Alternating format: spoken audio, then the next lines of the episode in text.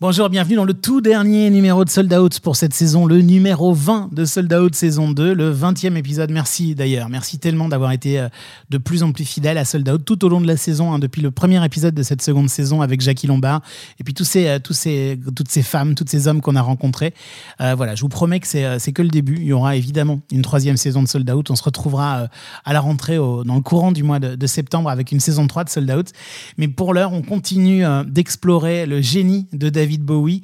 Vous nous avez beaucoup écrit, vous avez adoré la semaine dernière l'épisode avec euh, Jérôme Soligny, le spécialiste français de David Bowie. Et comme promis, euh, une sorte de tome 2, une suite, un droit de suite, avec un vieil ami de Sold Out, qui était à l'origine hein, de ce podcast, puisque c'était notre premier invité. On avait enregistré un numéro 0 avec lui, et le numéro 0 était tellement génial que c'est devenu le numéro 1 de Sold Out que vous connaissez. Et c'est Alain Lahana, bien sûr, le hum, producteur, tourneur français de David Bowie, qui, qui bosse aussi par ailleurs avec Patti Smith, avec Iggy Pop, avec quand, le groupe était actif avec REM, avec euh, voilà, enfin vraiment Alain Danan, la, liste, la liste est intarissable. Et il a ce, bah, tellement de souvenirs précis avec David Bowie en tant que promoteur, en tant que producteur français, des anecdotes qu'il n'a encore jamais livrées et qu'il va partager avec nous pour ce dernier épisode de la saison de Sold Out qui commence maintenant. Est-ce que tout est prêt? Oui, monsieur le directeur. Bon, alors je vais faire commencer. On parle de trajectoire de vie, on parle de carrière, on parle de, choses vécues par, euh, par des professionnels du spectacle vivant. Parfois, je me demande ce que je fous dans ce métier. On parle de spectacle, on parle de spectateur, on parle de producteur, on parle de billets vendus.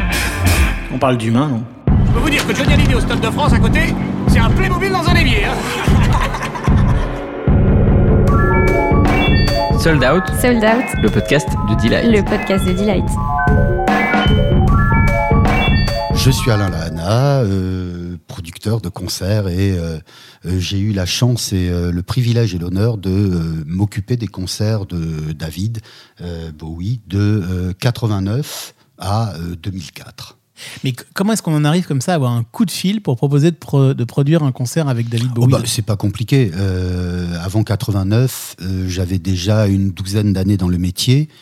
Et ça faisait déjà 11 euh, ans que je travaillais, entre autres, avec Iggy Pop. Et ça faisait un petit moment que je travaillais avec un agent, John Giddings, qui se trouvait être l'agent d'Iggy, de David et de plein d'autres entre autres artistes avec qui j'ai travaillé avec lui. Il y a eu Phil Collins, il y a eu Simple Minds, il y a eu les Stranglers, il y a eu Tears for Fears, euh, il y a eu les Rolling Stones, enfin il y a quelques-uns quand même. Euh, on va dire c'est un agent d'un certain niveau. Et quand il m'a appelé pour dire écoute, euh, on va faire une petite date avec le nouveau projet de David qui s'appelle Teen Machine, on est parti et j'ai fait à l'époque un deal avec une radio rock qui était la voix du lézard. Et euh, on avait fait euh, un truc euh, très très simple, et je te dis un billet à 21 euros, l'équivalent de 21 euros. Et j'avais pris, à la demande de David, une première partie qui était un groupe non signé. En l'occurrence, c'était La Place, le groupe de Julien Sivange. Et à l'époque, je fréquentais beaucoup Jean-Louis Aubert, par exemple, pour qui j'avais monté la première tournée après qu'il ait quitté Téléphone. Et Jean-Louis voulait une invitation, mais c'était un no-comps show. Donc Jean-Louis, je lui ai dit non, euh, si tu veux venir, tu travailles. Non, chose, jamais aucune invitation. Il n'y a pas d'invitation, zéro invitation. Si tu veux venir, tu travailles. Ouais, si tu veux venir, tu travailles parce qu'on est complet. Et donc, je lui ai dit, tu pousses les caisses de la première partie. Mais et, et c'est Jean-Louis qui a remballé le matos de la première partie sur scène sans que personne l'identifie. Mais le Jean-Louis Aubert de téléphone, parce que moi, quand j'avais lu cette anecdote, je pensais que c'était très tôt. Mais non, en effet, c'est après le succès de après, téléphone. Après, quand même, téléphone qui avait un petit peu marqué le territoire. Il est venu faire le Rodi, quoi. Voilà. parce qu'il était fan intersidéral de David Bowie, évidemment. Et euh, ultra pote de Julien Sivange qui faisait la première partie. Pour la petite anecdote, le clavier qui était avec Julien Sivange et quelqu'un qui s'appelle Natacha Krantz. Comment ça s'est passé alors ce premier contact avec alors, Ça a été un petit peu. Euh, j'ai pas eu énormément de contacts cette fois-là parce qu'il y avait tout un barda vraiment autour. Je me rappelle qu'il y avait une conférence de presse où ils parlaient les quatre. Si tu posais une question qu'à David, ouais, si tu posais une question qu'à David, il répondait pas. Et euh, donc c'était vraiment un projet de groupe. Il faut voir que juste avant ça, David avait dit je vais arrêter de jouer tous mes titres emblématique, ça correspond à une période, à un personnage. Je ne suis plus dans cette période, je ne suis plus ce personnage. Donc maintenant, je fais de la musique en groupe. Et il faut voir que c'est un mec comme Rives Gavrels qui lui a redonné une envie de créative parce que sur euh, son jeu de guitare l'a inspiré et euh, Reeves est co-auteur d'énormément de choses, euh, pas seulement de la période Teen Machine. Et Reeves est maintenant officie d'ailleurs comme euh, un des quatre membres de Cure euh, en tant que co-auteur aussi avec eux. Quoi. C'est un guitariste euh, extrêmement euh, prolifique et, euh, et euh, qui a un style très très très très très marqué. Et donc, dans, à ce moment-là, en tout cas, un peu comme une réaction aux années 80, dont on pouvait considérer que c'était un peu une des années perdition pour certains, pour David Bowie, Teen Machine, c'était la rédemption, quoi. Oui, mais il faut voir que David a très souvent mis un terme à chacun de ses cycles euh, d'une façon euh, assez scénarisée. Euh, bon, tout le monde connaît pour le Ziggy Stardust le dernier concert où les musiciens apprennent alors qu'ils sont sur scène que c'est le dernier concert. C'est quand même un petit peu particulier. Tu vois, euh, le batteur, tout le monde qui sont bouche bée et qui disent mais qu'est-ce que c'est? Qu'est-ce qui lui arrive? Et euh, c'est le truc qu'a toujours eu David de se remettre totalement en question. Et anecdote marrante qui vient dans la foulée de Teen Machine, puisque je préfère parler des périodes que j'ai vécues en première ligne en plus. Dans la foulée de ce concert de Teen Machine à la Cigale, il y a une discussion qui s'engage et on parle de, euh, du Sound Vision Tour, qui était la tournée où David allait jouer pour la dernière fois tous ses titres emblématiques. Et donc, euh, j'ai monté euh, les dates, moi, en France. On a commencé par De Bercy. Après ça, il avait dit qu'il rejouerait plus jamais ces titres-là. Bon, David n'est pas le seul artiste à être un menteur. Euh, donc, euh, voilà, c'est... Et, du- et du coup, là, là donc, donc Teen Machine, c'est toi ton premier contact avec lui, vraiment. Ouais, ouais, ouais. Et mon premier réel échange, c'est-à-dire autrement que euh, avec les gens du label ou machin qui te disent voilà, la tata, la tata, le truc, le premier vrai contact direct, euh, ça a été quand on était à Bercy, où j'avais deux Bercy, mais j'avais toute une série de Bercy autour, euh, puisque j'en avais quatre avec Phil Collins et puis un ou deux, je sais plus, avec Tears for Fears, et que donc, vu que j'avais Bercy pour une dizaine de jours, j'ai vraiment creusé les aménagements. Et pour David, je suis tombé sur un gars qui fait de la déco de jardin, qui était un copain de mon assistante de l'époque, et euh, qui a dit euh, Je voudrais faire un jardin japonais avec une cascade dans la loge de David, je vous l'offre. Et moi, j'ai dit Ouais. Et euh, on a installé un jardin japonais avec une cascade dans sa loge. Et David, quand il est arrivé, il a vu ça. Il est rentré, il a dit Fuck me Et euh, euh, il a dit Who made that? Where does it come from? Et puis de là, il a demandé à me rencontrer. C'est là qu'on a sympathisé. Et la soirée avait été après assez particulière, puisque euh, euh, le jeune chanteur d'un groupe qui s'appelle les Rolling Stones est venu le rejoindre. Et euh, voilà, et on a fait, après, il y a eu un after qui était assez marrant. Je me rappelle plus trop, euh, je, je me rappelle plus lequel. Et toi, tu avais une petite idée derrière la tête avec ce jardin japonais ou pas? Aucune, aucune, à part que pour chaque artiste, pour chaque artiste que j'ai pu produire à Bercy dans cette période-là, j'essayais toujours de faire un décor spécifique euh, pour leur montrer que euh, c'était pas impersonnel, quoi. C'est euh, euh, habiller. Pour moi, c'est très important. Soigner l'accueil d'un artiste. Pour moi, c'est pareil que si tu invites un pote à bouffer, tu vas pas lui sortir les trucs sous cellophane. Et donc, pour moi, c'est pareil. Et la hauteur de l'aménagement euh, marque aussi la hauteur du respect et de la connaissance de l'artiste que tu as. Et euh, c'est un truc qui crée une première base d'échange qui est euh, plutôt cool. Est-ce que tout de suite tu te rends compte que c'est quelqu'un qui est assez abordable, malgré tout? Parce que c'est ce que tu dis dans le livre de Jérôme Ah Soligny. oui, tu dis pour fond, moi, on lui pour parle moi- simplement à David Bowie. Pour moi, en plus, j'ai une relation très particulière avec lui tout le temps de notre collab parce que la plupart des euh, périodes de live qui se rajoutaient au fur et à mesure, c'était pas un truc qui était planifié. C'est-à-dire, c'était souvent une conversation après, à la fin d'un cycle, où David me disait Ah, tiens, pourquoi on referait pas ça? Et tiens, euh, euh, pourquoi une fois c'était pourquoi je fais juste le Parc des Princes euh, alors que j'ai une semaine off? Et je dis écoute, je sais pas, vois avec ton agent.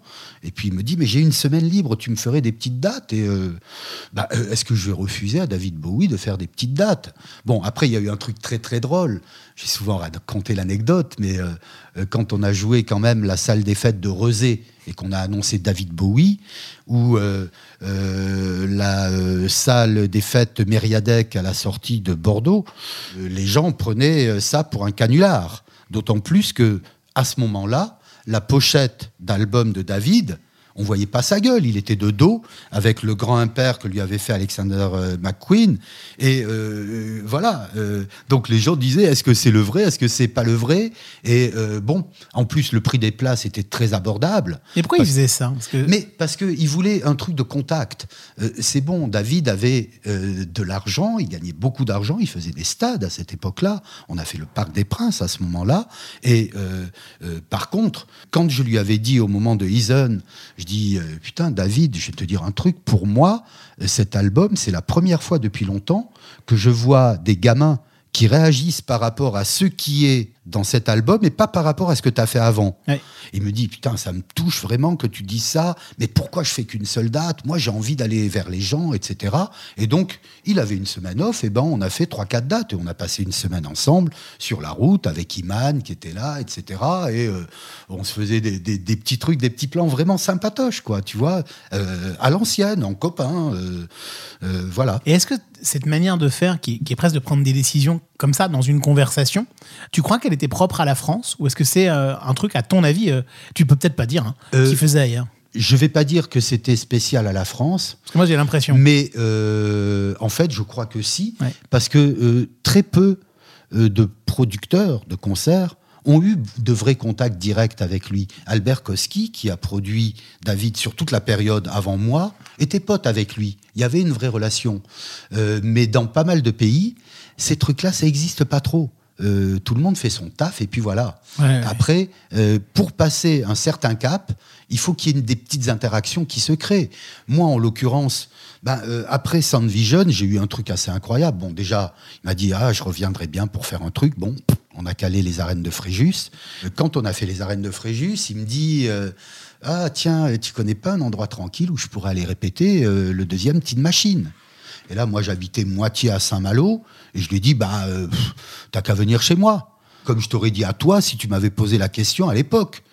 À part que euh, le lendemain, j'ai un coup de fil de son agent et qui me dit, écoute, euh, j'ai eu David, voilà, tu l'as vu récemment, oui, oui. Euh, il nous a dit qu'il veut venir répéter chez toi, donc alors tu peux nous donner les infos, machin, tatata. Et j'ai monté les répétitions du deuxième Teen Machine à Saint-Malo, dans le petit théâtre Chateaubriand qui faisait que des projections pour connaissance du monde pour le troisième et quatrième âge. Et euh, euh, j'ai installé David à l'hôtel des Thermes et euh, voilà, tous les jours, le mec, il allait en général à pied depuis les Thermes au théâtre et il disait juste OK, let me take my bodyguard. Et let me take my bodyguard de, la part de David, ça voulait dire ma casquette et mes rébanes. Et on marchait comme ça et on n'a jamais été une fois abordé. Mais les gens ne devaient pas penser que c'était le vrai David Bowie. Euh, ce que je peux dire, c'est que sur les trois semaines, à part le coiffeur de ma femme, parce que ma femme l'a emmené chez son coiffeur pour se refaire une couleur à un moment donné, euh, voilà, et qui était tremblant euh, d'avoir Bowie sous les ciseaux et sous les voilà. Mais sinon, en dehors de ça, on a fait l'anniversaire de, de, de Tony Sells là-bas, qu'on a fait à la Badois et tout Tony, ça. Tony Sells Tony Sells qui était le bassiste, le frère de Hunt qui était le batteur, et qui est Tony et Hunt étaient une section rythmique à la période de The Idiot. Peut-être que je me trompe, mais je crois à la période de The Idiot, c'était la, la rythmique ou juste après, c'était la rythmique d'Iggy. Est-ce que d'ailleurs, tiens, euh, est-ce que, puisque parlons de choses qui se croisent, est-ce que Jérôme Soligny était dans tes bagages déjà euh, à Saint-Malo ou pas? Est-ce que tu connaissais déjà Jérôme Alors, Soligny ou pas? Jérôme euh, fait partie des quatre ou cinq coups de fil que j'ai passé le matin du concert. Oui, parce qu'il a Parce donc décidé ce David, que tu- David me l'a annoncé la veille. Oui, il a voulu soir, faire un petit concert à la fin de la résidence, comme Et ça. quand il me dit, je dis, arrête tes conneries, on va avoir une émeute. Il dit, mais non, mais non. En plus, je compte le faire gratuit. Je dis, mais arrête tes conneries, quoi, ça va. Euh, Il dit, mais non, mais arrête, on est à Saint-Malo. euh. Et euh, il avait totalement raison, parce que j'ai dû faire la retape Ouais. pour remplir la salle, parce Oui. que personne n'y croyait. Il n'y avait pas Internet vraiment à l'époque.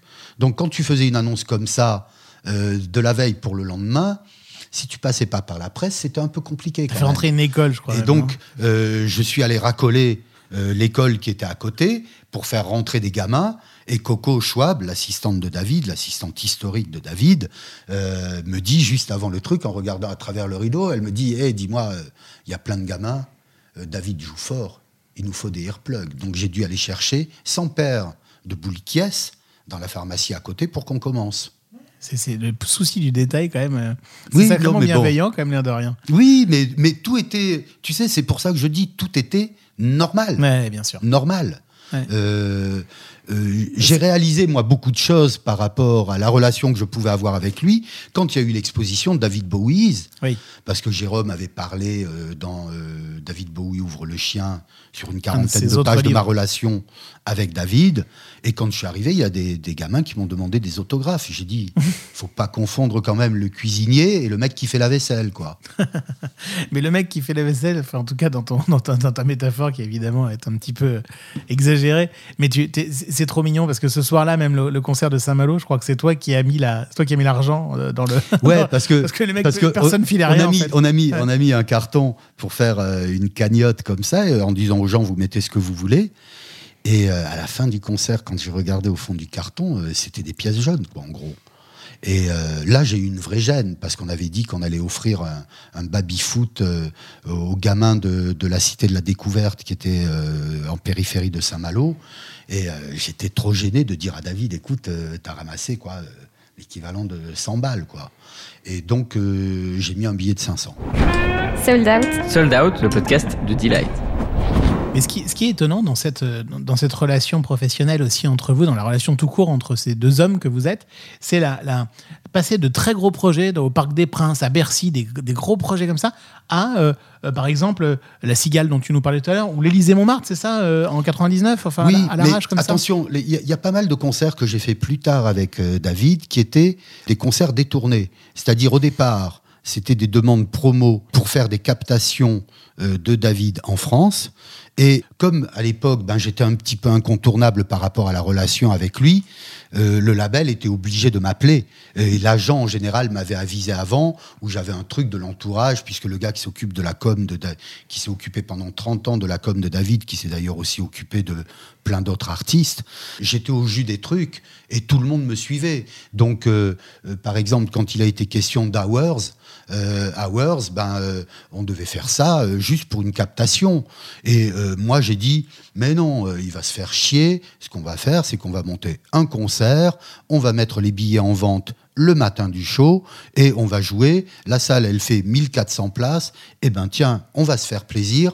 On va mettre que 1000 personnes pour qu'il y ait un confort total pour les gens et qu'ils se disent vraiment qu'ils vivent un moment unique. Et le dernier concert à l'Olympia de David en 2002, 3, euh, celui-là, euh, par exemple, devait être une captation pour Arte. Et euh, j'ai visité six lieux avec les mecs d'Arte, la prod, le label, etc. Et tous les trucs me semblaient ne pas du tout coller pour David. Et j'ai passé un coup de fil et j'ai dit, écoutez, on va arrêter les conneries. Moi, je vais vous dire un truc. On va faire un Olympia à 50 euros le billet. Et euh, les 50 euros, vu que je vais avoir 2000 places, ça va couvrir pas mal de frais. Et vous, vous avez une captation avec une atmosphère. Et donc, on l'a fait. C'est un des concerts les plus mythiques de David en France parce que euh, il a une setlist de rêve, il est dans un état de grâce absolue et euh, on s'est explosé quoi et les gens n'y croyaient pas, se pincer de se dire putain on a David comme ça quoi et lui ça l'éclatait complètement. J'ai l'impression aussi que le, le- il y a eu des- sans doute des, des- de- Toi, tu travailles avec plein d'artistes. Tu travailles avec euh, Patti Smith, avec Iggy Pop, avec. euh, tu nous parlais tout à l'heure de Phil Collins, de Tear for Fears et plein d'autres. Est-ce qu'ils se sont croisés ces artistes euh, devant toi? Euh, écoute, moi j'ai fait, j'ai présenté quelques artistes avec qui je travaillais à David. Je me rappelle par exemple quand j'ai fait Fréjus, Yann Maculloch des Cohen de Bunnymen, j'avais pris une maison euh, à l'entrée de Fréjus à Saint-Égulphe et euh, euh, Yann qui était un super pote est venu avec sa femme, il s'est installé trois semaines dans la baraque. Et je lui ai présenté David à l'issue du concert. Et plus tard sur les derniers Bercy de David, on a fait Electra Fiction, le groupe de Yann McCulloch en première partie. Euh, donc les trucs, les liens pour moi se faisaient comme ça. D'ailleurs, il y a un petit souvenir qui me revient, c'est que Les, le guitariste des Bunnymen, est arrivé au Bercy où il ouvrait pour David avec 36 vinyles de David Ah oui. à faire signer. Et que David a signé les 36 vinyles. Non. Et là, Les, j'ai cru qu'il allait pleurer, quoi. Et euh, tous les trucs se passaient très comme ça. C'était, pour moi, euh, le mec était juste, euh, bon, euh, euh, tu vois, bien sûr qu'il y a un truc que les autres n'ont pas forcément, mais euh, humainement, euh, c'est un mec déjà avec un sens de l'humour énorme. J'ai énormément ri. Je pense que c'est un des artistes, un des gros artistes inter avec lequel je me suis le plus marré dans ma vie. Euh, C'était un genre de pisse froid qui te balançait des vannes. Ouais, alors, euh, Il chambrait, non un peu Ouais, ouais, ouais, ouais, ouais. Et vraiment avec un bon humour, euh, bien british et tout. euh, moi, ça m'allait. Euh, on s'est tiré la bourre vraiment sur plein de trucs et c'était une relation euh, excellente. Il y a autre chose qu'on découvre euh, pas mal dans, dans, dans ce livre euh, de, de, de Jérôme Soligny, dans ce, c'est, c'est sa capacité à être toujours curieux, à toujours vouloir découvrir ce qui se passe, à toujours écouter quelque chose de nouveau. Enfin, Ouais, il, il est, il est euh, très proche là-dessus euh, d'Iggy aussi. Euh, c'est euh, ce truc de, de euh, euh, toujours regarder ce que fait l'autre. Euh, Il y, a, y a- il y a un gros truc avec David, c'est que de toute façon, pour moi, euh, c'est un euh, vampire. Tout ce qu'il a fait Ouais. musicalement, ou une grosse partie, euh, ça vient de choses qu'il a piochées à droite à gauche et qu'il a fait à sa sauce. Et qui, après, est devenu euh, une sorte de euh, base pour la suite pour beaucoup, beaucoup, beaucoup d'artistes. Euh, une façon de métisser les choses qui est euh, hors norme, quoi. Parce que euh, de certains, on dirait c'est du pompage. De lui, non, non, non, non, non. non, parce qu'il y a C'est- toujours une relecture brillante. C'est vraiment une alchimie Ouais. qui fait que euh, ça sonne pas pareil si n'importe qui d'autre le fait. Point. Cet épisode de Sold Out, pour la première fois, il est diffusé euh, en juillet 2021. C'est aussi le moment où on a un petit peu plus de temps d'aller découvrir, euh, soit en vinyle, soit, soit sur Internet, des lives. Pour toi, dans toute cette période, entre la fin des années 80 et 2004, est-ce qu'il y a un highlight, un moment comme ça, euh, inouï à, à réécouter? Euh, en concert, pour moi, l'Olympia était un concert hors norme. Hors norme. Un concert de plus de deux heures avec une liste incroyable euh, et un mec, mais en possession totale de tous ses moyens. Après, on peut parler de la dernière tournée qui était Reality. Mais venir. Reality, euh, je crois que Jérôme t'en a parlé. Euh, pour la tournée Reality, j'étais très proche de toute l'équipe, aussi de musiciens, je suis toujours très proche d'ailleurs de cette équipe. Et euh, pour Reality, euh, il leur a fait répéter plus de 70 chansons, de façon à changer la setlist tous les soirs. D'ailleurs, c'est un truc qui te demandait ça. Quand il était dans une ville, il oui, voulait- ça arrivait souvent. Il disait ah, Attends, je suis pas sûr, là, si on a déjà joué ici, euh, attends que je recherche là, cette liste et tout. Mais là, tu vois, euh, euh, on fait deux concerts.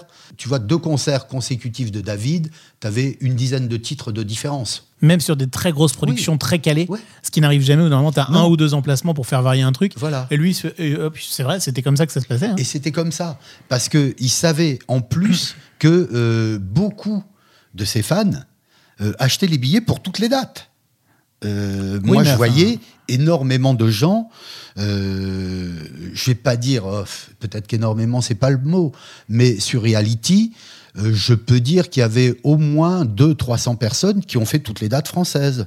Oui, mais tu sais, moi j'ai fait ça aussi pour d'autres artistes dans le public en achetant des dates. euh, ben, ça les empêche pas de pas vouloir changer comme ça. Enfin, il y a, y y aussi plein d'artistes que les, les fans suivent de, doigt- de soir en Ouais, soir mais pour et lui, qui s'en mais pour foutent un lui, peu. ça fait une excitation supplémentaire parce que tu sais que tu vas pas avoir euh, le même truc tous les soirs. Et t'es en inconfort. Euh, je veux dire, euh, euh, j'ai eu aussi des gros mouvements de fans euh, sur les 15 ans où j'ai été avec Dépêche Mode.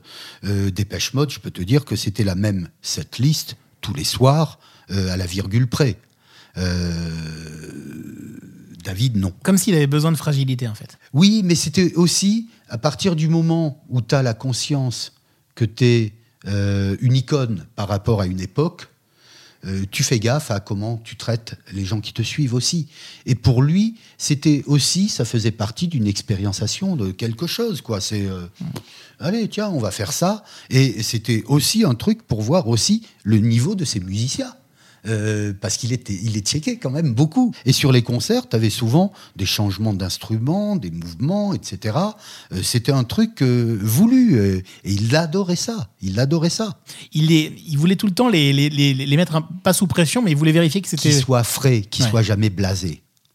Comme lui était tout le temps frais et jamais blasé. Chaque date est la première, chaque date est la dernière.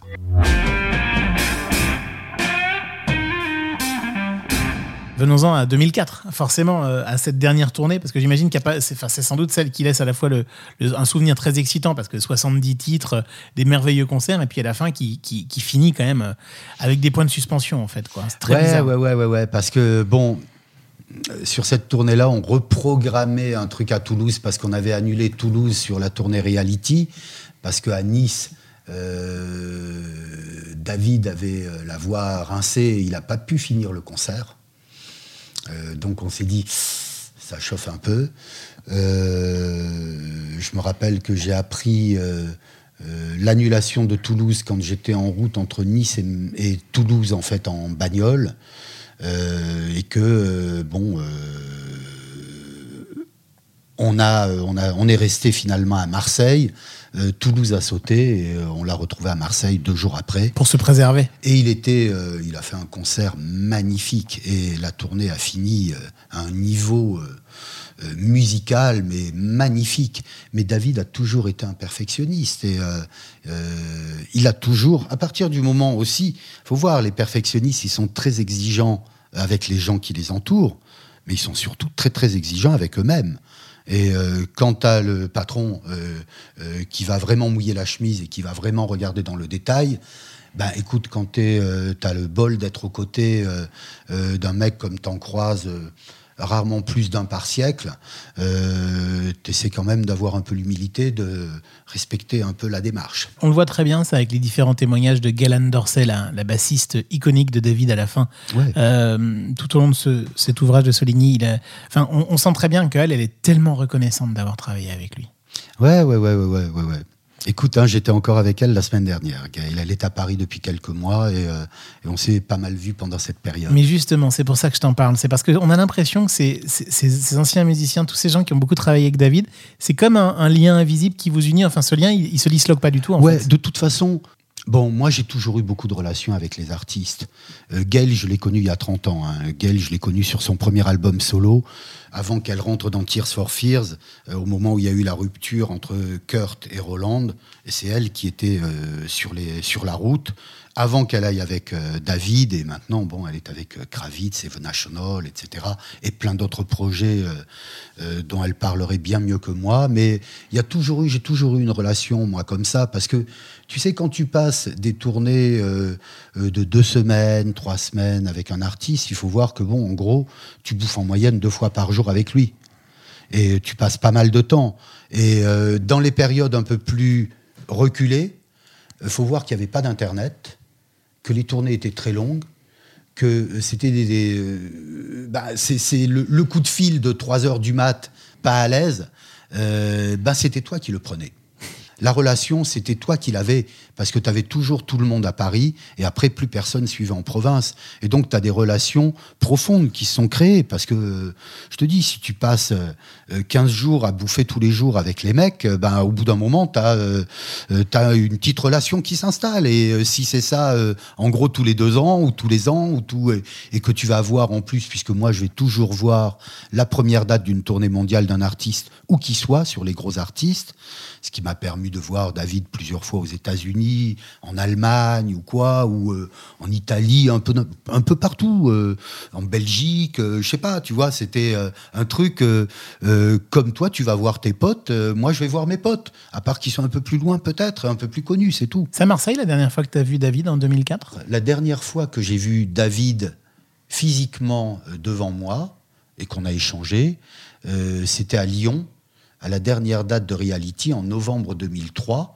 parce que c'était la première partie de la tournée Reality, la deuxième venait pour l'été d'après, et c'est celle-là qui n'a jamais eu lieu, puisqu'il a démarré, et même pas une semaine avant d'arriver euh, en France, euh, il a eu son pépin en Allemagne. Et après, euh, il y a eu tellement de rumeurs autour de sa santé, puisque j'étais appelé, moi, quand même, au moins 5-6 fois par des journalistes qui préparaient sa nécro.